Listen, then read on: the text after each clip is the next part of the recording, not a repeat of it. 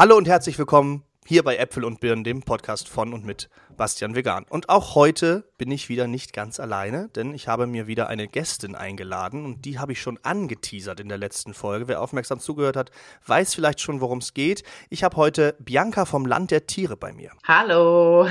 Hallo Bianca, schön, dass du Zeit hattest und äh, dass du in dem Podcast zu Gast bist. Ähm, stell dich doch gerne einmal vor. Wer bist du überhaupt? Ja, ich freue mich erstmal riesig, dass ich dabei bin. Ähm, ja, ich bin, wie du gesagt hast, äh, Bianca, bin jetzt 40 Jahre alt, ähm, bin eigentlich Arzthelferin und Sozialpädagogin, bin dann aber über Umwege vor ein paar Jahren im Land der Tiere gelandet und bin hier jetzt für ja, die verschiedensten Bereiche zuständig. Ja, genau. Über das Land der Tiere sprechen wir gleich nochmal genauer. Du bist ja auch schon sehr lange vegan. Wir kennen uns privat auf jeden Fall. Also für alle, die denken, oh, okay, woher kennen die beiden sich überhaupt? Wir kennen uns äh, über private Wege und daher weiß ich auch, dass du sehr lange schon vegan bist. Wie lange überhaupt und wie ist es dazu gekommen? Also jetzt äh, im Januar habe ich zehnjähriges. Äh, das gibt äh, wow. auch viele Leute, die schon äh, viel, viel länger vegan sind. Die bewundere ich immer. Vorher war ich halt Vegetarierin, ähm, weil ich nicht wollte, dass Tiere für mich sterben. Habe dann ziemlich äh, spät festgestellt, dass ja dann trotzdem, auch wenn ich vegetarisch bin, noch Tiere für mich sterben. Und ja, ähm, habe dann irgendwann geschaltet, dass es keinen anderen Weg gibt, außer vegan zu leben.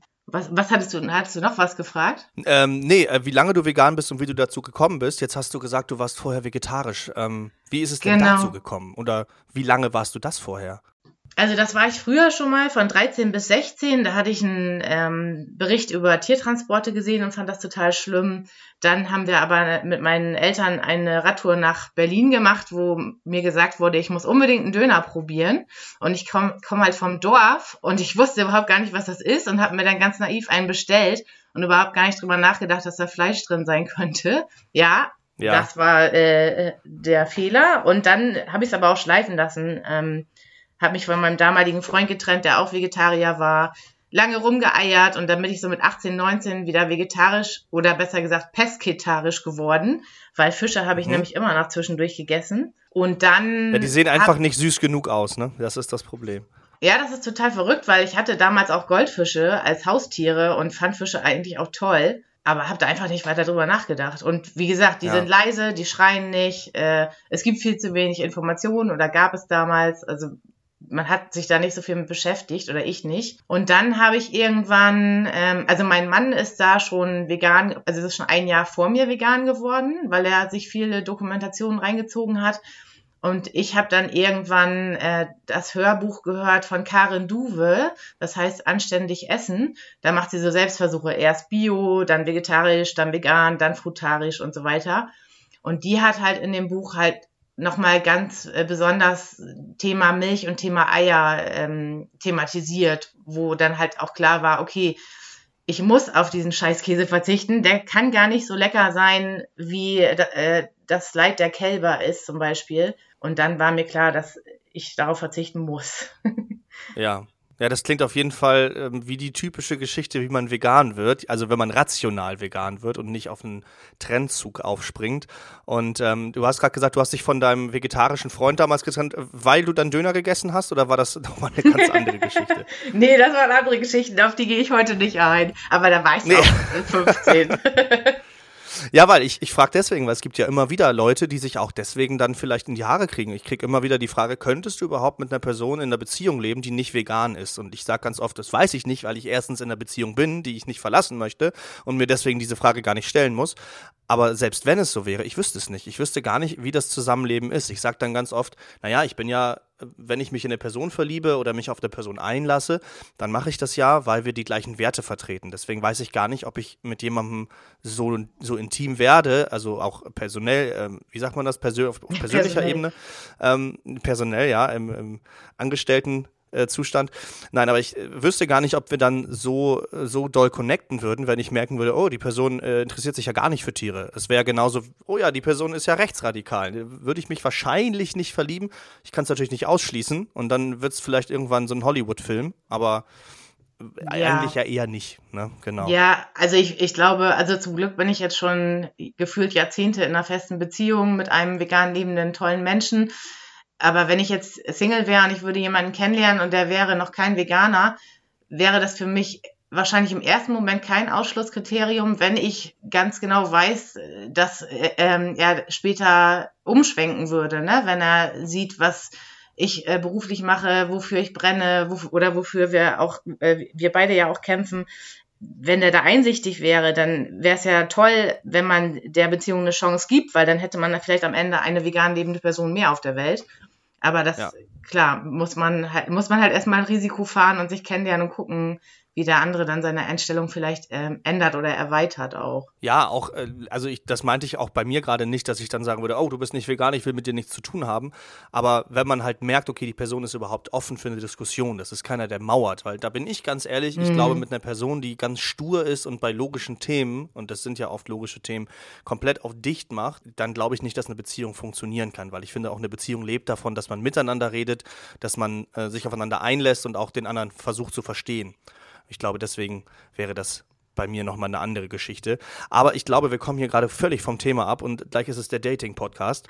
Du hattest vorhin vom Land der Tiere gesprochen, wo du arbeitest. Und das ist tatsächlich auch einer der Mitgründe, warum ich dich hier eingeladen habe, weil ich das Land der Tiere durch ähm, unsere, ja, wie soll ich das sagen, durch äh, unsere Verbindung kennengelernt habe. Ähm, wir sind übrigens nicht dieses verheiratete Paar, die seit langem schon vegan sind. Also nicht, falls da jetzt irgendwelche Gerüchte aufkommen. Ähm, was ist das Land der Tiere überhaupt? Ja, das Land der Tiere ist ein äh, Lebenshof, der hauptsächlich Plätze hat für ehemalige sogenannte Nutztiere, in Anführungsstrichen. Ähm, ja, es gibt ja Millionen oder Milliarden Tiere, die in Not sind, nicht nur in Deutschland, sondern weltweit. Und ähm, natürlich haben wir nicht so viel Platz für alle Tiere hier, aber wir haben jetzt momentan 203 Tiere, die hier leben, die halt vorher äh, meist im typischen ähm, System waren, also aus der Tierproduktion stammen, aus Massentierhaltung oder halt auch aus anderer schlechter Haltung gerettet wurden. Und die können halt hier in größtmöglicher Freiheit leben und einfach auch ihren Bedürfnissen nachgehen. Also klar, natürlich ist das Land der Tiere begrenzt. Also es ist groß, wir haben hier 13 Hektar, aber das ist ähm, ordentlich, ja. Genau, das ist schon ziemlich viel und wir versuchen halt die Gehege der Tiere größtmöglich zu gestalten und vor allen Dingen auch abwechslungsreich und halt alle Bedürfnisse zu erfüllen, die die Tiere so haben. Also es geht nicht alles an Bedürfnissen, weil wir ähm, ja, führen hier Verhütung ein, wollte ich gerade sagen. Also die Tiere, die gerettet sind und hier leben, die vermehren sich hier nicht. Also wir züchten keine Tiere, weil es eben schon so viele Tiere äh, in Not gibt, die so einen Lebensplatz bräuchten. Und dann wäre das fatal, wenn wir hier mit einer Züchtung von Tieren anfangen würden. Ja. Und genau, wir, wir machen halt ähm, auch viel Aufklärungsarbeit. Also die Tiere, die hier sind, kann man auch besuchen. Wir machen dann Führungen hier zu den Tieren, erzählen deren Geschichten, wo sie herkommen, wie, sie, wie ihre Persönlichkeiten sind und ja, versuchen so einen Bezug herzustellen, dass die Menschen, die halt eben zum Beispiel Schweinen oder Puten oder Hühnern sonst noch nicht begegnet sind, halt feststellen, Mensch, die sind ja genauso cool wie Hunde oder Katzen. Nur man lernt sie halt sonst nicht kennen, also weil sie in ihrer Anonymität festhängen und man halt kein Gesicht zu den Tieren hat. So ein bisschen wie ein coolerer Zoo könnte man ja fast schon sagen, ähm, der nämlich nicht darauf ausgelegt ist, Eintritt zu verlangen und zu sagen, ähm, wir müssen jetzt hier Geld bezahlen, damit wir mal Tiere angucken können und die haben irgendwie einen blöden Käfig, weil du gerade auch gesagt hast, Gehege und ihr achtet darauf, dass möglichst die Bedürfnisse der Tiere ähm, gestillt werden. Das, also wir können uns das nicht natürlich wie ein Zoo vorstellen. Genau, also das äh, sagen wir auch gleich immer zu Anfang der Führung und kommunizieren das auch online so, dass die Menschen halt keine Erwartungen haben dürfen, dass sie Tiere hier streicheln können, weil die Tiere das alle komplett selbst entscheiden. Ne? Also es gibt hier Tiere, die haben richtig Bock auf Besuch und Menschen, die kommen dann auch her und sagen Bescheid, ja, du darfst mich anfassen. Und dann gibt's aber auch Tiere, die siehst du halt während der Führung hier gar nicht weil die halt sich zurückziehen und halt einfach keinen Bock auf Trubel haben. Und es gibt halt auch Gehege, wo wir wissen, die haben niemals Besuch, äh, also niemals Bock auf Besuch, da, da gehen wir dann gar nicht lang. Und genau, ja. so kann das halt auch sein, wenn man einen schlechten Tag hat, dass man hier nicht viele Tiere sieht, weil die einfach gerade keine Lust haben oder weil das Wetter schlecht ist oder zu heiß oder genau, das entscheiden immer die Tiere selber und die Menschen müssen uns dann auch vorher fragen, wenn jetzt ein Schaf kommt, wie ist das mit dem und dem Tier? Darf ich das jetzt anfassen? Und dann äh, genau sprechen wir quasi für die Tiere, also sagen Bescheid, was wer mag und ja. was wer nicht mag. Also es ist wirklich ganz im Sinne der Tiere und ich war ja auch schon ein paar Mal bei euch, da gibt es dann ja auch die Schilder ähm, an diesen Zäunen. Also ihr müsst ja Zäune haben, ähm, so wie ich das weiß, aus aus Schutzgründen auch, wenn was weiß ich, Wildtiere kommen von außen, ähm, dass dann da auch wirklich steht, hier ist Privatgelände der Tiere, ich weiß nicht mehr genau den Wortlaut, mhm. aber dass hier wirklich auch darauf hingewiesen wird, hier ist das Zuhause von den Tieren und bitte respektiert das, weil ähm, die Tiere haben bei euch auch alle Namen, also es sind alles Persönlichkeiten, genau. die nicht einfach nur, ja, das ist jetzt hier irgendwie ein Tier, das haben wir jetzt mal gefunden, das sitzt jetzt hier und darf jetzt nochmal leben wie in einem Altenheim und dann irgendwann ist es weg, sondern die, ihr lebt mit den Tieren dort. Genau, genau. Also es gibt halt Tiere, die freuen sich total, wenn wir kommen, aber es gibt halt auch Tiere, die territorial sind. Also die Gänse zum Beispiel, die finden das schon scheiße, wenn wir da ins Gehege müssen, um die halt zu füttern oder sauber zu machen. Äh, ähm, da gehen wir halt niemals hin mit den Führungen und wir gehen halt nur hin, wenn wir müssen. Und so ist es bei den Schweinen halt auch, ne? Zum Schutz der Schweine, aber auch zum Schutz der Menschen ähm, gehen wir da halt auch nicht mehr in die Gehege rein. Also genau, wir haben, glaube ich, auf den Schildern stehen, hier beginnt die Privatsphäre der Tiere, bitte respektiert sie. Und deswegen ist das auch so, also man könnte sich in der Theorie als Mensch hier auf dem Areal äh, fortbewegen, ohne in irgendwelche Tiergehege zu kommen.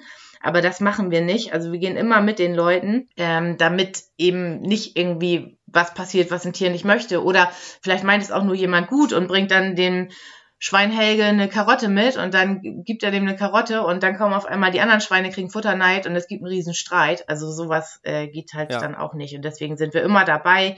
Oder beim Sommerfest ähm, stehen immer Menschen von uns bei allen Tiergehegen und sprechen dann quasi als lebendige Infoschilder und dann ähm, ist da nie irgendwie jemand unbeaufsichtigt oder so. Ja, genau, das ist ja, glaube ich, auch das Problem, dass viele Menschen eben gar nicht wissen, was, was machen wir hier eigentlich gerade mit den Tieren. Ne? Also dieses typische Entenfüttern, ähm, wir, wir schmeißen Brot ins Wasser, wissen heute immer noch ganz viele nicht, dass das für auf, auf, auf mehreren Ebenen schwierig ist. Es ist schwierig fürs Wasser, es ist schwierig für die Enten und ähm, teilweise stehen eben an Seen auch Schilder, wo wirklich draufsteht, explizit Enten nicht füttern und bei manchen steht auch eine Erklärung mit dabei.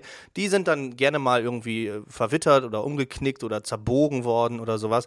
Aber es gibt sehr viele Dinge bei den Tieren, die man einfach nicht weiß, wenn man als Laie dahin geht und wo man denkt, ach, wieso ist doch ganz nett, ich gebe jetzt einfach mal dem, dem Schwein eben diese, diese Karotte. Aber was eben dahinter steht, das ist nochmal eine ganz andere Nummer. Aber da kommen wir auch gerne später nochmal zu, zu den Klischees, was so vielleicht über Tiere gar nicht so bekannt ist. Vielleicht kann ich ja auch noch was Neues dazu lernen.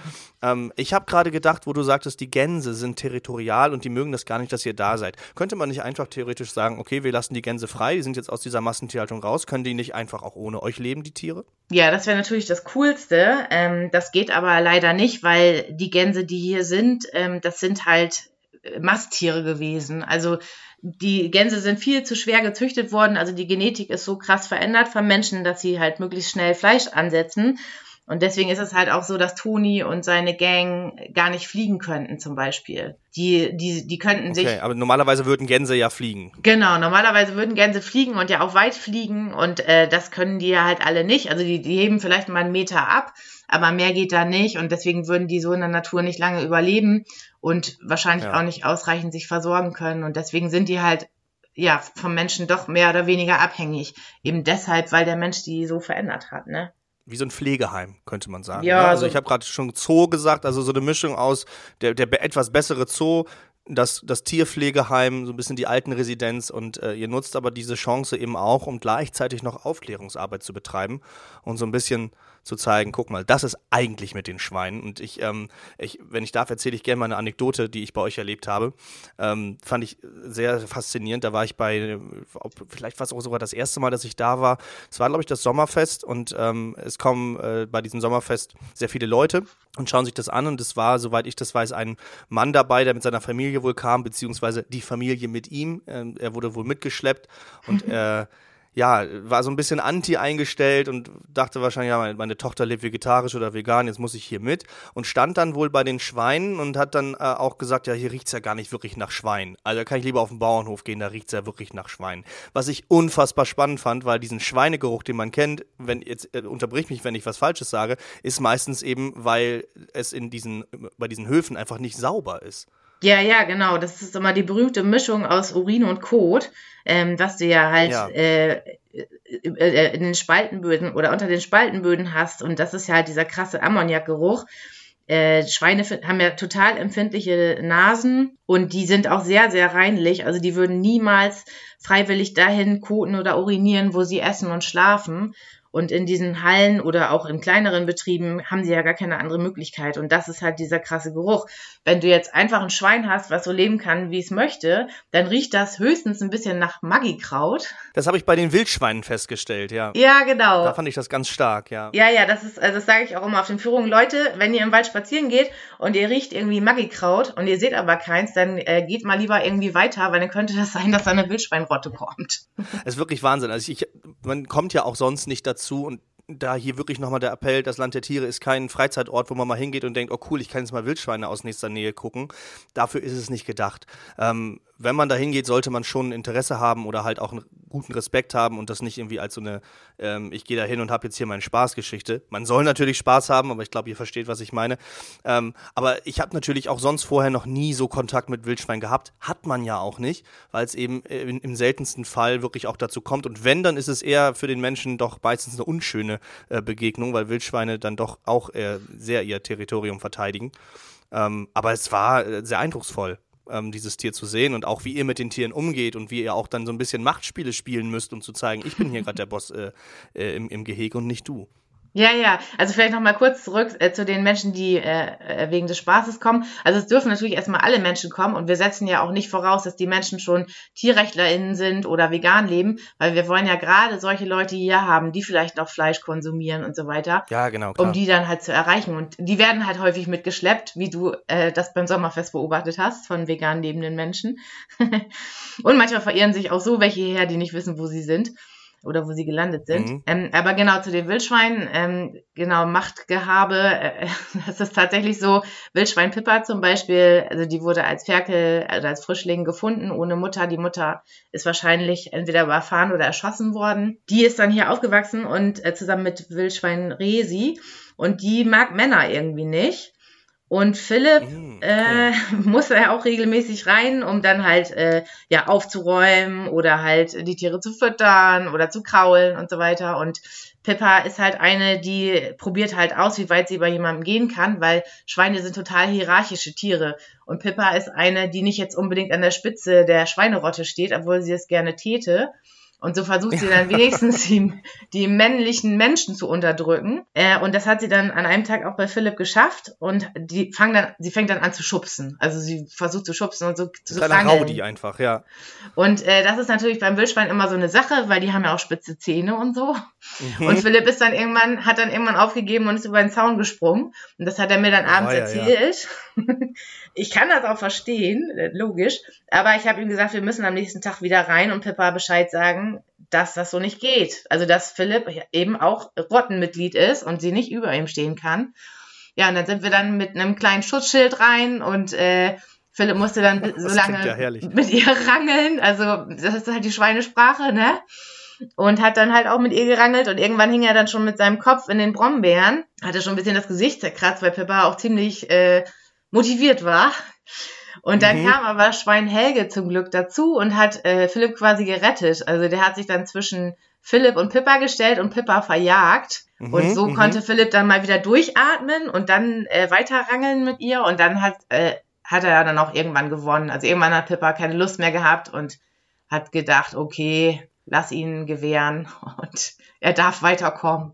Ich finde es so spannend, weil es eigentlich auch wieder zeigt, dass Menschen da nichts zu suchen haben. Ne? Ich meine, ihr habt natürlich jetzt diese Sonderrolle, ähm, weil ihr darauf guckt, dass die, dass die Tiere retten könnt oder noch ihnen ein gutes Leben bereiten könnt, die sonst in der Natur nicht mehr leben könnten oder die anderweitig eben ähm, sonst schon längst nicht mehr gelebt hätten, ein furchtbares Leben hätten führen müssen. Aber an sich sollte man ja eigentlich gar nicht so, so nah an die Tiere ran. Jetzt ist natürlich die Frage, ähm, du hast gerade gesagt, wie ihr Pippa gefunden habt oder wie die zu euch gekommen ist. Wie kommen die Tiere zu euch? Kann man einfach sagen, ich habe keinen Bock mehr auf meinen Hund, ich fahre in Urlaub und dann bringe ich den her? Oder auch, ich habe heute mal ein Schwein irgendwie bei der Lotterie auf dem Dorfplatz gewonnen und äh, weiß gar nicht, wohin damit? Ja, genau. Also vielleicht noch mal kurz zurück äh, zu dem, warum wir zu den Schweinen gehen das machen wir natürlich, ähm, damit wir die Tiere auch behandeln können, wenn irgendwas ja, mit denen klar, ist. Klar. Und äh, die, die Schweine profitieren auch schon von uns, also von so einem Menschenkontakt. Also das merkt man, wenn wir da sind, dass die meisten richtig Bock haben und immer mit uns mitgehen, wenn wir da am Entkötteln sind, sage ich mal. Und äh, viele lieben es halt auch einfach unterm Bauch gekrault zu werden, aber dann natürlich von Personen, wo sie schon Vertrauen haben und wissen, die sind okay, ne? Ja, es sind ja auch sehr soziale Tiere eigentlich, ne? Man sagt ja immer, das Schwein ist auch eigentlich auch noch das intelligentere Tier gegenüber dem Hund zum Beispiel. Also ich glaube, das Schwein hat leider in der Gesellschaft einen, einen sehr komischen Rang. Äh, allein durch die Sprache, man kennt es immer wieder fettes Schwein oder äh, hier sieht's ja aus wie Sau oder sowas, was dem Tier überhaupt gar nicht gerecht wird eigentlich. Nee, überhaupt nicht. Ich glaube, wenn die Leute sich das bewusster machen würden, dass ein Schwein, also angeblich die, die, den Intelligenzquotienten von einem dreijährigen Kind haben soll, ich glaube, das würde einiges ändern, wenn das halt mehr Menschen ja. wüssten, ne? Dann würde man nicht so mit den Tieren umgehen. Wenn du jetzt so einen Hund in, in Kastenstand sehen würdest, dann würdest du ja sofort losschreien.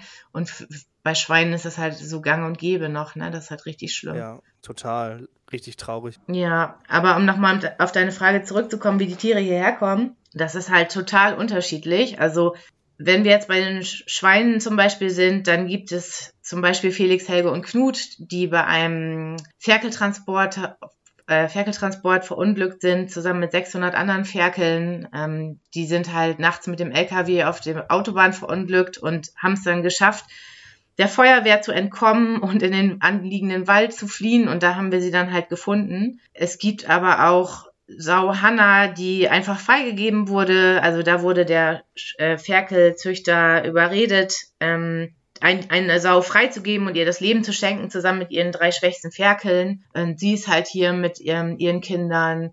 Aber es gibt halt auch zum Beispiel Menschen, die auf Recherchen gehen. Also das sind dann die Bilder, die man in den Medien sieht von Missständen in den Hallen. Also die hängen dann ja halt Kameras auf und äh, decken so halt die Missstände auf.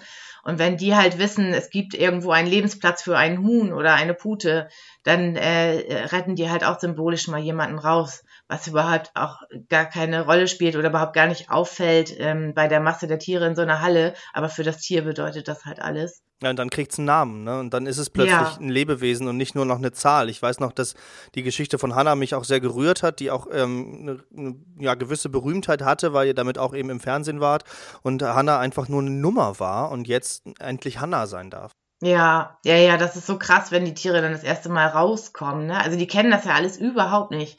Die kennen nur industrielle Geräusche, Gestank, äh, kein Sonnenlicht. Und, und wenn du dann so ein Huhn hast, was dann auf einmal nach einer Quarantänezeit das erste Mal raus darf und, und es sich nicht traut, auf, aufs Gras zu gehen, weil es das nicht kennt und nicht weiß, ob das gefährlich ist. Oder wenn das dann das erste Mal in den Himmel guckt und dann denkt, hä, was ist, was ist das, was ist da los? Was ist mit der Welt? Ja. Was, was bedeutet das hier? Und sie sich dann das erste Mal dann tatsächlich auch trauen und äh, Gras ernten und Sonnenbaden und dann aber zum Beispiel der Regen kommt und sie sich nicht unterstellen und sich wundern, dass sie nass werden und das alles auch erst lernen müssen zum Teil. Verrückt, das ist total völlig irre. Ja. Völlig irre. Also, wenn, wenn ihr den Gedanken jetzt selber habt und euch das auch so berührt wie mich, ich bekomme gerade schon wieder Prickelhaut, ähm, dann hört euch dazu gerne nochmal das äh, Lied Himmelblau von den Ärzten an und denkt an genau so einen Moment. Dann äh, erfasst euch das, glaube ich, nochmal ein bisschen mehr. Ja, das ist, das sind so krasse Momente hier. Das ist auch immer so, ein, äh, so eine Situation, wo wir meistens auch alle zusammen immer dabei sind, weil wir das alle ja, erleben wollen. Und das so, ja, ist halt echt ja.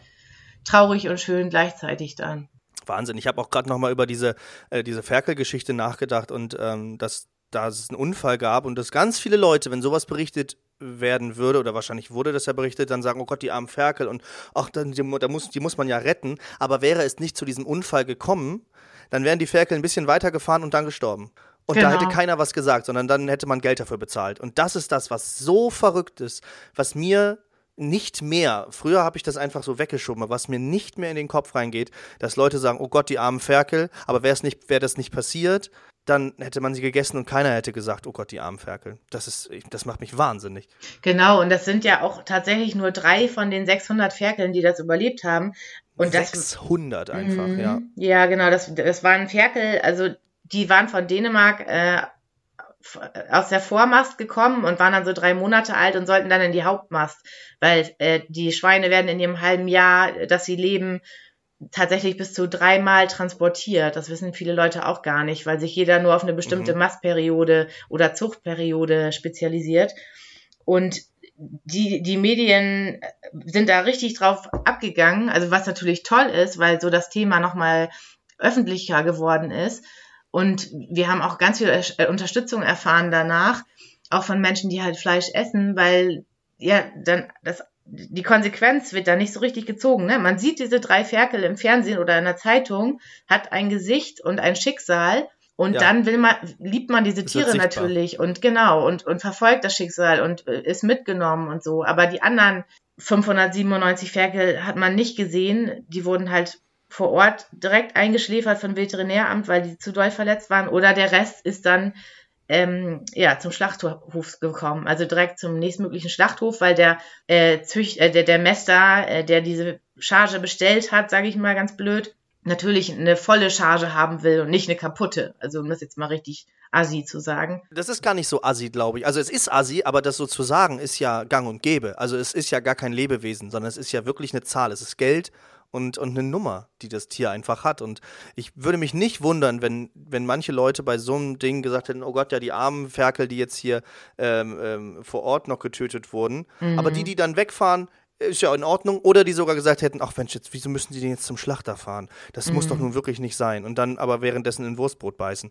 Und ich finde, das ist so bezeichnend dafür, wie einfach es ist, Dinge von sich wegzuschieben und wie leicht man Sachen nicht sehen kann, obwohl man sie eigentlich weiß. Und vor allem ist es viel einfacher in der Situation, wenn es einen Unfall gab, zu sagen, oh Gott, nein, die armen Ferkel, ja, dieses klassische, ich färbe meine Flagge bei Facebook, äh, mein, mein Profilbild bei Facebook, ähm, mein Gott, mein Profilbild bei Facebook zu einer anderen Farbe, Flagge, jetzt mhm. bin ich mhm. ganz raus, egal. ähm, als, als zu sagen, ich muss, äh, ich muss hier meine ganze Ernährung verändern. Mhm. Weil das ist einfach nur so ein Oh nein, oder ich habe was in Social Media geschrieben und oh, das, das tut mir alles so leid. Aber das alles andere würde bedeuten, sein Leben zu verändern. Ja, ja, und äh, genau, soweit dann weiter zu denken, ist halt ja auch nicht immer leicht, weil man müsste sich dann ja auch eingestehen, dass man vorher vielleicht Fehler gemacht hat und genau ja. eben eingestehen, dass man ganz schön viel verändern muss einfach. Jetzt haben wir ganz viel darüber gesprochen, wie die Tiere zu euch kommen. Übrigens, ähm, das mit dem, ich habe einen Hund und ich will den nicht mehr haben, da ist das Land der Tiere eine falsche Adresse. Wenn ihr das denkt, dann habt ihr vielleicht schon einen Schritt vorher einen Fehler gemacht. Ähm, wenn man sich für was entscheidet, dann entscheidet man sich auch dafür. Aber gut, ähm, wie bist du denn überhaupt dahin gekommen? Du hast gerade die ganze Zeit von einem Philipp gesprochen, ähm, was da dein, äh, dein Ehemann ist. Und ähm, wie seid ihr oder wie bist du ins Land der Tiere gekommen? Ähm, das war äh, im 2000, März 2015. Da war ich zu Hause alleine nach der Arbeit ähm, und hab und Philipp war auf Reisen. Der, der war in Spanien und überall unterwegs und wollte halt gucken, was er so machen möchte später oder wo wir vielleicht irgendwann landen. Und ich wollte aber nicht ja. so weit weg und habe dann einfach aus Langeweile äh, geguckt oder einfach, weil ich was verändern wollte, geschaut, was gibt's denn hier in der Nähe, was mich interessieren könnte oder was man unterstützen kann. Habe dann, glaube ich, nach alternativen Wohnprojekten gefunden und, dann, glaube ich, einfach Lebenshöfe gesucht und habe dann äh, eine Seite vom Land der Tiere gefunden, wo ich dachte, hä, wieso kenne ich den, äh, äh, die, den, den Lebenshof denn nicht? Weil ich war halt damals auch schon äh, in der Tier, äh, so tierrechtlich ähm, tierrechtlerisch aktiv in Hamburg und habe dann festgestellt, mhm, ja. ah, das ist erst vor einem halben Jahr gekauft worden, das Areal. Vielleicht liegt es daran, da, da ist vielleicht noch nicht so viel los. Und die hatten halt aufgerufen zu Arbeitstagen, wo sozusagen jeder kommen konnte, um zu helfen. Und dann habe ich mich da sofort gemeldet und gesagt, ja moin, ich komme an dem und dem Wochenende. Dann haben die mich noch verkuppelt mit einer anderen aus Hamburg und wir sind zusammen hierher gefahren. Und tatsächlich waren wir die beiden einzigen HelferInnen, weil es einfach noch keinen Bekanntheitsgrad gab und es gab auch damals hier drei Schafe und äh, fünf Kaninchen und ein paar Schildkröten. Also es war noch nicht, nicht wirklich ja. noch nicht so viel los und auch noch gar nichts richtig ausgebaut. Also das war hier alles Militärgelände von der Nationalen Volksarmee und ja, wir mussten Gott, quasi, Gott, ja. wir mussten quasi Stacheldraht entfernen. Also hier war wirklich noch ziemlich vieles so äh, belassen Verrückt, ja. worden. Und dann war ich hier und habe gedacht, boah, was man hier alles machen kann das, das wird, könnte richtig krass werden. Und Tanja und Jürgen, die, das Gründerpaar, mit denen habe ich mich auch zu, also gleich von Anfang an super verstanden und ja, dann bin ich hier so hängen geblieben. Dann kam Philipp irgendwann aus Spanien wieder, habe ich gesagt, Philipp, hier, nächstes Wochenende ist schon wieder Arbeitstag im Land der Tiere. Ich war da jetzt, wir, wir fahren da hin und dann schlafen wir da vielleicht auch, wenn es geht. Und ja, dann sind wir da hin. Und dann ging das immer so weiter. Und Philipp war gerade auf der Suche nach äh, dem beruflichen Sinn seines Lebens. Und ich habe gedacht, Mensch, wir können doch vielleicht Bundesfreiwilligendienststellen beantragen, dass, äh, damit dann halt mehr Hilfe vor Ort ist und das schneller gehen kann mit dem Aufbau. Und habe gedacht, das machen wir jetzt und dann kann Philipp die erste BFD-Stelle besetzen. Das wollte er dann aber gar nicht. Und wir haben dann halt die Stelle bewilligt bekommen. Und dann habe ich gedacht, ja, hm, das, wer macht das denn dann? Und dann habe ich mich irgendwann entschieden, dass ich das in Halbzeit mache. Habe dann aber noch meinen anderen Job in Hamburg behalten, war da immer bis mittwochs mittags und bin dann halt mittwochs mittags ins Land der Tiere gefahren für den Rest der Woche und habe dann hier ähm, mit angepackt. Und so bin ich dann ja, hier. wohnt ihr richtig da, ne? Ja, genau. So bin ich hier hängen geblieben. Dann war das Jahr irgendwann ja vorbei. Ähm, dann ging es mit dem Minijob weiter und ganz viel Ehrenamt. Und ja, jetzt, ich weiß gar nicht, seit wann ich ganz, also in Vollzeit hier bin. Ich das wollte ich noch nachgucken. Ich glaube 2017, 2018. Äh, seitdem bin ich ganz hier und äh, 2020 haben wir dann die Wohnung in Hamburg auch aufgegeben und Philipp ist dann auch mit hierher gekommen und ja, jetzt sind wir hier, leben hier im Land der Tiere ähm, zusammen mit fünf anderen Leuten und ja, ist einfach toll. Also natürlich ist nicht immer alles toll und rosig, aber ich kann mir nichts Sinnvolleres vorstellen und bin so froh, dass ich dafür die Tiere so viel machen kann und auch Aufklärungsarbeit machen kann. Ja, das klingt auf jeden Fall richtig, richtig schön und ich kann auch einfach nur sagen, wenn, äh, wenn ich da war und jedes Mal wieder, wenn ich komme, ich freue mich schon immer wie so ein kleines Kind, wenn ich wieder herkommen kann, weil es einfach für mich der friedlichste Ort der Welt ist. Ähm, das sage ich immer allen, die mich fragen, hey, wie ist es eigentlich mit Land der Tiere? Ich sage, es ist einfach nur friedlich. Ich habe das noch nie in meinem ganzen Leben gehabt, dass ich irgendwo hingekommen bin und das Gefühl gehabt habe, hier ist einfach gerade alles in Ordnung. Klar, auch wenn es das manchmal nicht ist, aber man kommt da hin und, und alle leben so ein bisschen im Einklang und ähm, ja, ich habe ja auch schon mitgeholfen dann beim Sommerfest und dann gibt es auch immer ein schönes Buffet und alle Menschen, die dann einfach daran teilnehmen oder sagen wir eigentlich alle Menschen, leben einfach auch vegan und dann hat man ein wahnsinniges Buffet und Möglichkeiten und das ist, das ist einfach mal rauskommen aus, aus seiner, äh, aus dieser doch so tristen Welt und einfach zu sehen, wie, wie Mensch und Tier im Einklang sind, das ist einfach, ähm, ja, herzerwärmend. Ja, das stimmt. Man hat hier so einfach so einen sicheren Ort, ne? Und das ist dann für mich ja auch für mich auch immer so krass äh, andersrum dann, ne? Also für dich ist es dann quasi Erholung und Urlaub, wenn du hierher kommst. Und wenn ich dann Urlaub extern machen möchte, also außerhalb von, äh, von unserem Land der Tiere, dann stelle ich, äh, oder werde ich dann jedes Mal wieder so damit konfrontiert, krass, die Welt hat sich doch noch nicht so doll verändert. Im Gegenteil, äh, da äh, ich krieg hier im Urlaub im, im Spreewald beim Kanufahren äh, nichts außer sauren Gurken und Pommes mit Ketchup. Ja, also zum Beispiel. Immerhin. Ja, immerhin, immerhin. Sind ja. denn die sauren Gurken, im, sind die Spreewaldgurken wirklich besser im Spreewald als woanders? Naja, schmeckt nicht alles im Urlaub eigentlich besser als zu Hause? Ja, kommt ganz drauf an. Also da habe ich auch schon andere Sachen erlebt. ah ja. Ähm, was ist denn so, wenn du jetzt auf deine Zeit zurückblickst und du, wenn du jetzt wirklich schon ein paar Jahre da auf dem Buckel hast und äh, ich muss auch nochmal sagen, wie krass das auch einfach ist, ähm, dass ihr da so von, von 0 auf 100 irgendwie jetzt alles aufgebaut habt, jetzt in dieser ganzen Zeit. Am Anfang habt ihr Stacheldraht irgendwie entfernt und ähm, jetzt ist das einfach so groß und ihr habt so viele Tiere und ähm, es ist, also diese Helfertage, die gibt es übrigens immer noch, ja. Also da könnt ihr auch immer mal gucken. Es gibt auch Newsletter, zu denen man sich anmelden kann, äh, zu genau. dem Punkt, wie man euch helfen kann, kommen wir gerne später nochmal. Ähm, aber was ist in dieser ganzen Zeit denn so mit eine der schönsten Geschichten oder eine, die dir am meisten im Gedächtnis geblieben sind? Oh, da gibt es so viele. Aber äh, also vielleicht fange ich ganz am Anfang an, ähm, was da mein krassestes äh, Ding war. Also als ich hierher kam, waren hier halt äh, drei Schafe und ein Hofhund, also einen ehemaligen äh, Hund aus Spanien ähm, gab's hier. Und äh, ich wollte halt natürlich immer möglichst viel Zeit mit dem Hund verbringen, weil man hatte ja schon viel Kontakt mit Hunden und äh, die sind ja süß und menschensüchtig und so weiter. Und dann hatte ich aber damals als erste Aufgabe hier, ähm, bring Max und Moritz nach draußen, geh mit denen spazieren, also mit den beiden Schafen, weil das, ja. das mutige Schaf, das dritte, ähm, das Mädel, was die beiden damals immer rausgelockt hat, ist gestorben und dann sind die beiden nicht mehr aus dem Stall rausgegangen oder wenn dann nur ein paar Meter und die hatten aber ja 13 Hektar. Und dann habe ich gedacht, okay, das ist eine, mhm. eine coole Aufgabe, mal gucken, wie das so wird, kriege ich schon irgendwie hin mit Keksen oder sonst was. Und dann ähm, hab, musste, ja, habe ich dadurch erst so eine krasse Bindung zu denen aufgenommen, zu den Schafen und, und dann erst gemerkt, wie krass deren Charaktere sind. Und Max, der war halt der Gierschlund schlechthin. Der hätte eigentlich, habe ich gedacht, hätte er auf, niemals auf irgendeinen Keks verzichtet. Aber wenn sein ängstlicherer Freund Moritz ihn zurückgerufen hat, also gemäht hat, ganz verzweifelt, dann ist er nicht mehr mit mir mitgekommen. Der ist dann umgedreht, trotz der geilsten Kekse und zusammen äh, und wieder zurück zu seinem besten Freund gegangen.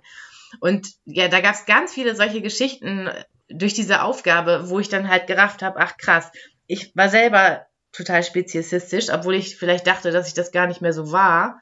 Aber im Kopf war ich das eben noch, weil ich da immer noch so einen Unterschied gemacht habe vom Schaf zum Hund. Und das, ja. das ist, glaube ich, das, was ich mittlerweile größtenteils ablegen konnte. Äh, sicher nicht ganz, ähm, aber ja, das, das war so für mich ein ganz einschneidendes äh, Erlebnis oder ein einschneidender Gedanke auch. Ja, weil es vielleicht auch so ein bisschen der Anfang war, einfach zu merken, okay, da, da ist ja noch was hinter dem Vorhang. Es ja. ist ja nicht nur hier Hunde und Katzen, vielleicht ein bisschen Kaninchen, Meerschweinchen, sondern Schafe, die stehen ja nicht nur doof rum und blöken oder stehen auf dem Deich und, und gucken einen irgendwie komisch an, wenn man vorbeiläuft, sondern die haben ja wirklich einen Charakter, die haben auch ein Sozialgefüge und sowas. Ne? Und damit hast du dann vielleicht auch gemerkt, das ist ja unglaublich. Und ja, dann begann quasi eine Reise eigentlich. Ja, genau. Und, und sonst siehst du ja meistens nur die Schafe auf den Deichen, ähm, die natürlich äh, Angst vor dir haben und nicht zu dir kommen, äh, weil ja aus guten Gründen wahrscheinlich, weil der Mensch jetzt nicht unbedingt positiv besetzt ist für die Tiere.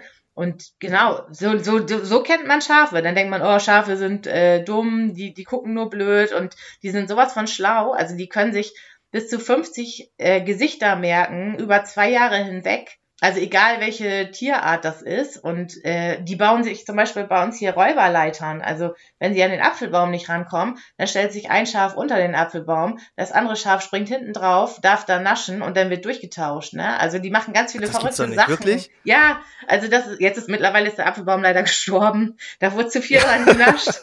Aber äh, ja. die machen wirklich so Sachen teilweise, also wo du denkst, wow. krass ja. Das ist ja unglaublich. Ja. Ja, ich weiß auch noch, wie ich ähm, eines Morgens mal bei euch lang spaziert bin und äh, dann, ich weiß nicht mehr, welches, welches Schwein dort gestanden hat. Äh, eines von den Minischweinen auf jeden Fall.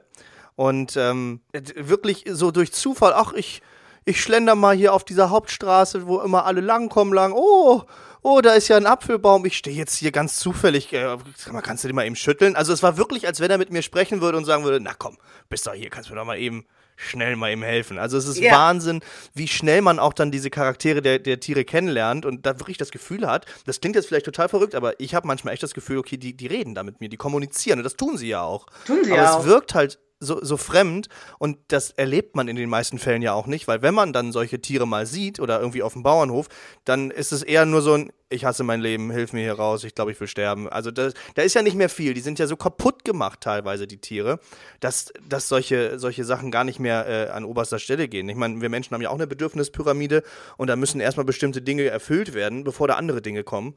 Und bei den Tieren, die dann da wirklich kaputt gehalten werden, äh, da ist ja sowas erstmal gar nicht möglich. Nee, genau, das sind halt gebrochene Seelen, ne? Also die, warum sollten die dann mit dem Menschen kommunizieren, wenn sie von dem halt nur schlimme Dinge erwarten, ne? Und das ist, was mir neulich nochmal eine Tierrechtsaktivistin so gesagt hat, ist, dass sie das halt so blöd findet, wenn die Leute sagen, gebt, ich gebe den Tieren eine Stimme, weil sie äh, ne, nicht sprechen können oder keine Stimme haben, weil das stimmt tatsächlich gar nicht, weil die Tiere sprechen schon, ja. die haben eine Stimme, aber man versteht sie vielleicht nicht unbedingt. Ne? Vielleicht braucht man jemanden, der das übersetzt. Man hört nicht richtig hin. Genau, ja. man hört nicht richtig hin. Aber auch selbst wenn man ein Tier nicht kennt und man hört Tiere auf dem Schlachthof, dann weiß man, die haben eine Stimme, ne? Und die Tiere schreien und sagen, dass sie was nicht wollen, aber ja, man hört halt nicht hin. Ja. Das ist aber auch so ein klassisches Ding, wo wir gerade dabei sind. Eigentlich wollte ich das gar nicht so thematisieren, weil ihr auch gar keine Rind äh, Rinder habt, gar keine Kühe habt, auch glaube ich aus Platzgründen. Mhm. Ähm, oder eben auch aus verschiedenen anderen Gründen. Aber da wird auch immer wieder diskutiert, schreien die Kälber jetzt nach ihren Müttern oder schreien sie es nicht? Viele Leute aus der Landwirtschaft behaupten, nein, das tun sie nicht. Ich habe schon verschiedene Dinge gehört, wie das wurde manchen äh, Kuhrassen abgezüchtet oder äh, doch, sie schreien und schreiben wieder ganz viele in die Kommentare, die um Bauernhöfe herum wohnen, dass dieses Geschrei unerträglich ist. Dann sagen andere, naja, die muhen doch sowieso.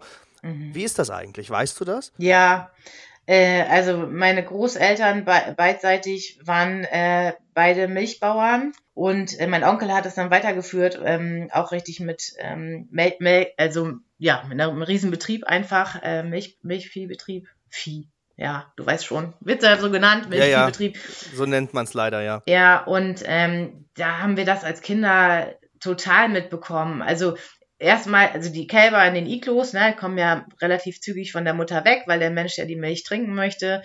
Und dann stehen die Kälber halt in den Iglos und äh, schreien. Also die rufen. Und wir haben dann halt auch immer aus dem Laufstall äh, dann andere Kühe gehört, also erwachsene Kühe, die dann geantwortet haben oder auch so geschrien haben. Und dann haben wir damals unseren Onkel gefragt, was, warum schreit denn die Kuh da drin so, so laut? Was ist denn da los? Ja, die sind ein bisschen am Durchdrehen.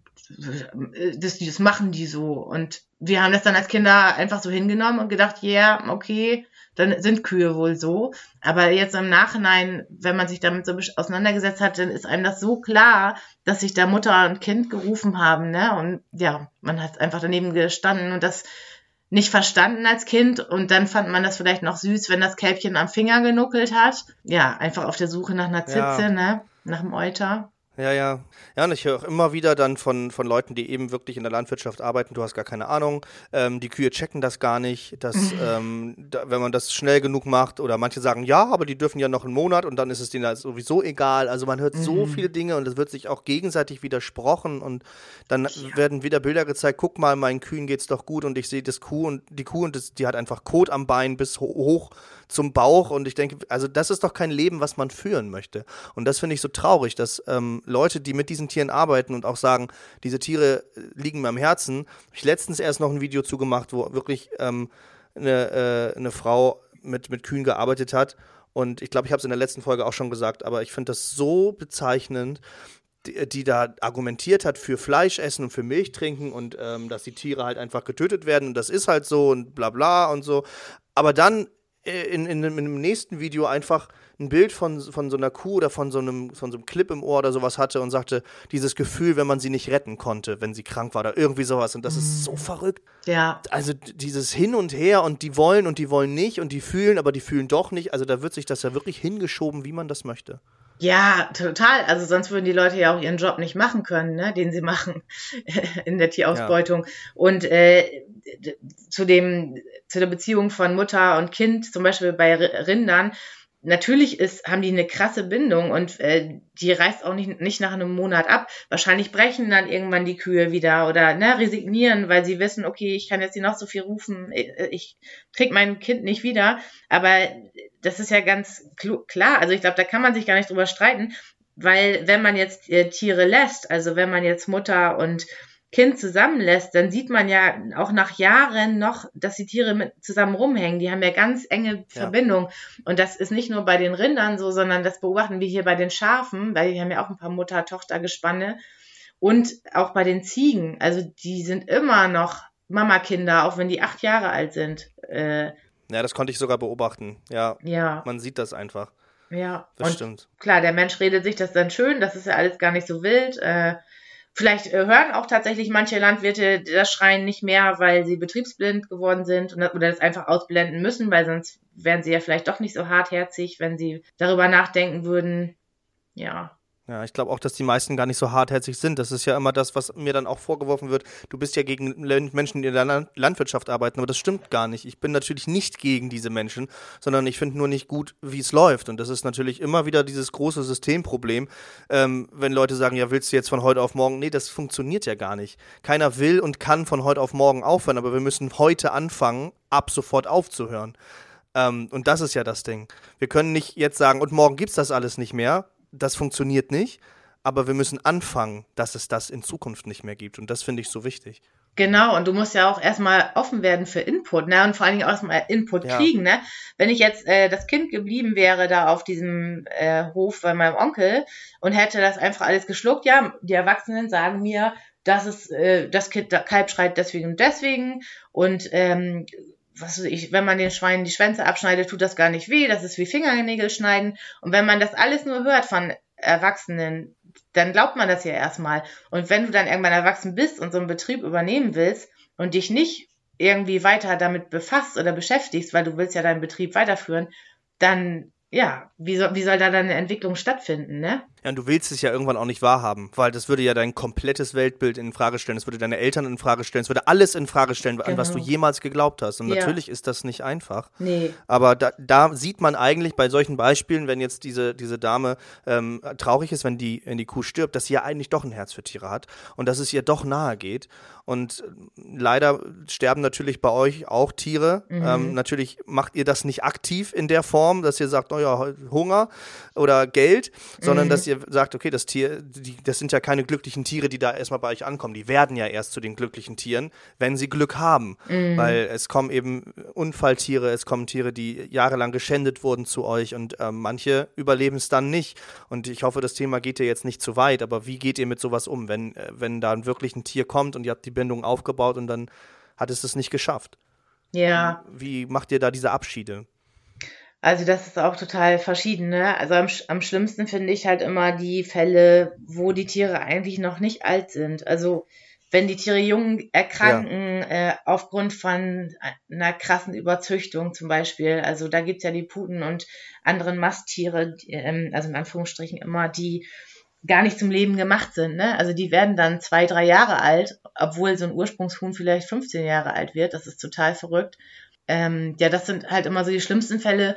Und genau, dann hast du halt Tiere wie ähm, die Schafe, die vielleicht 17 Jahre alt sind. Da haben wir gerade drei Kandidaten hier, wo man weiß, krass, die sind 17. Normalerweise wird so ein Schaf 12 bis 14 Jahre, wenn man es lässt.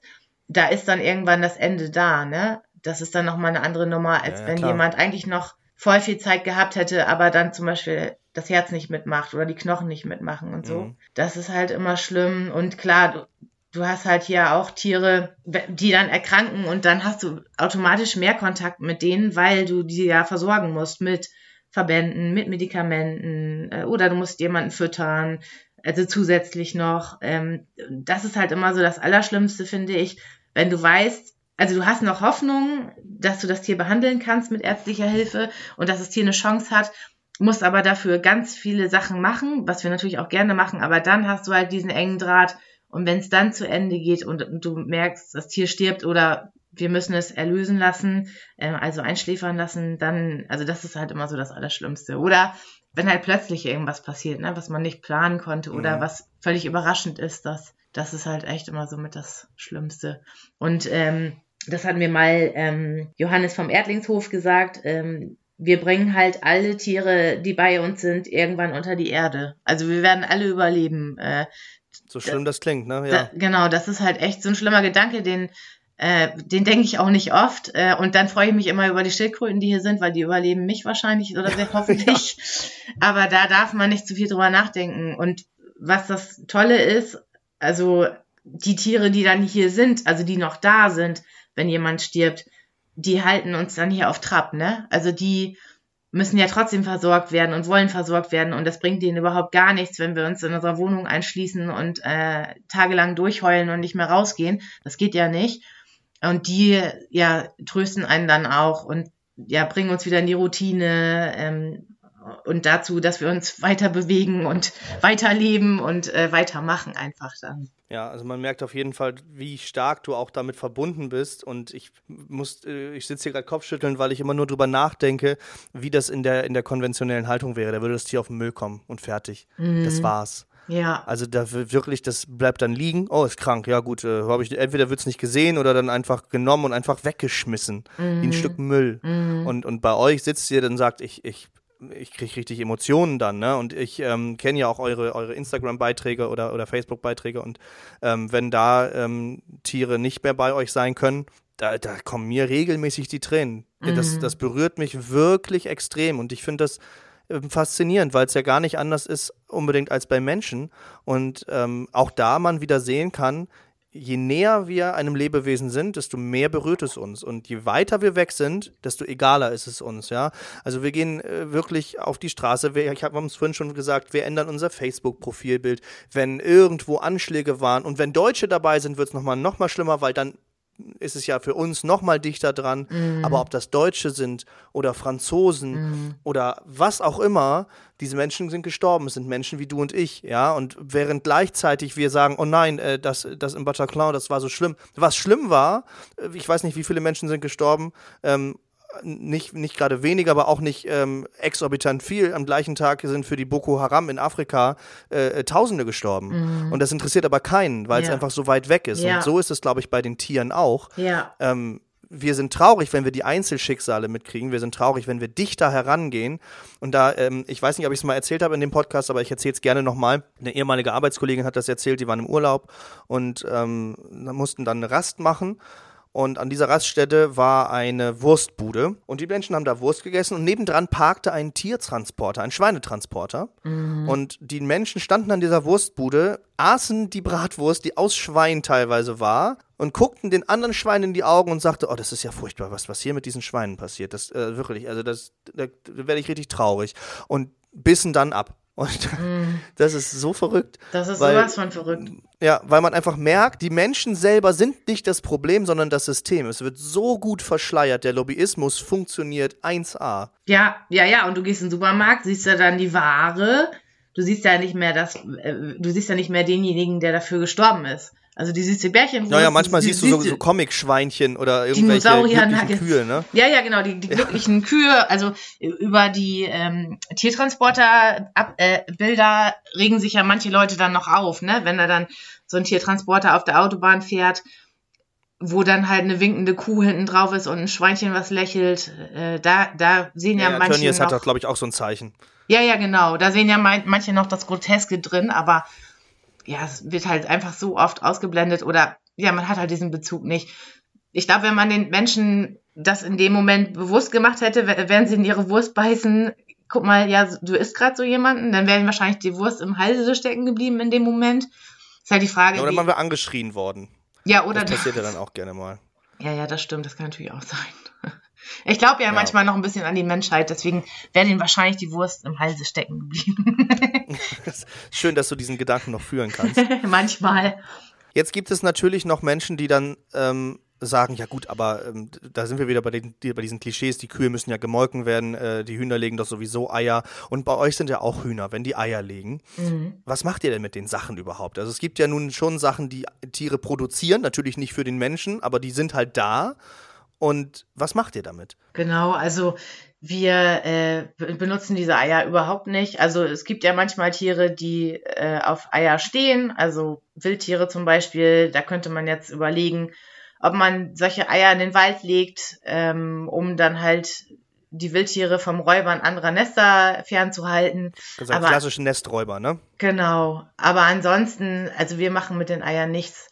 Also mhm. ich glaube, ich glaube, äh, es hatte auch von uns keiner Bock auf Eier, weil wir schon ja. so einiges gesehen haben äh, an Missbildungen und vor allen Dingen auch diese Legedarmvorfälle und äh, teilweise, also einmal hatten wir einen richtigen Alien, der aus dem Huhn rausgekommen ist, von so einem verkapselten Ei und ich glaube, da äh, gibt es so viele andere schöne Dinge, denen man essen kann. Äh, da würden wir kein Ei wählen. An, an, an, äh, an, alle Leute, die jetzt noch Ei essen, das ist nicht nur auf dem Land der Tiere so. Also es ist überall, dass da irgendwelche Alien rauskommen oder dass da irgendwas schief geht, weil es den Hühnern in der Regel schlechter geht als im Land der Tiere und ähm, da ganz viele schlimme Dinge sind, die man aber einfach nicht sieht. Und da ist es leider Gottes egal, welche Haltung man nimmt. Es ist furchtbar.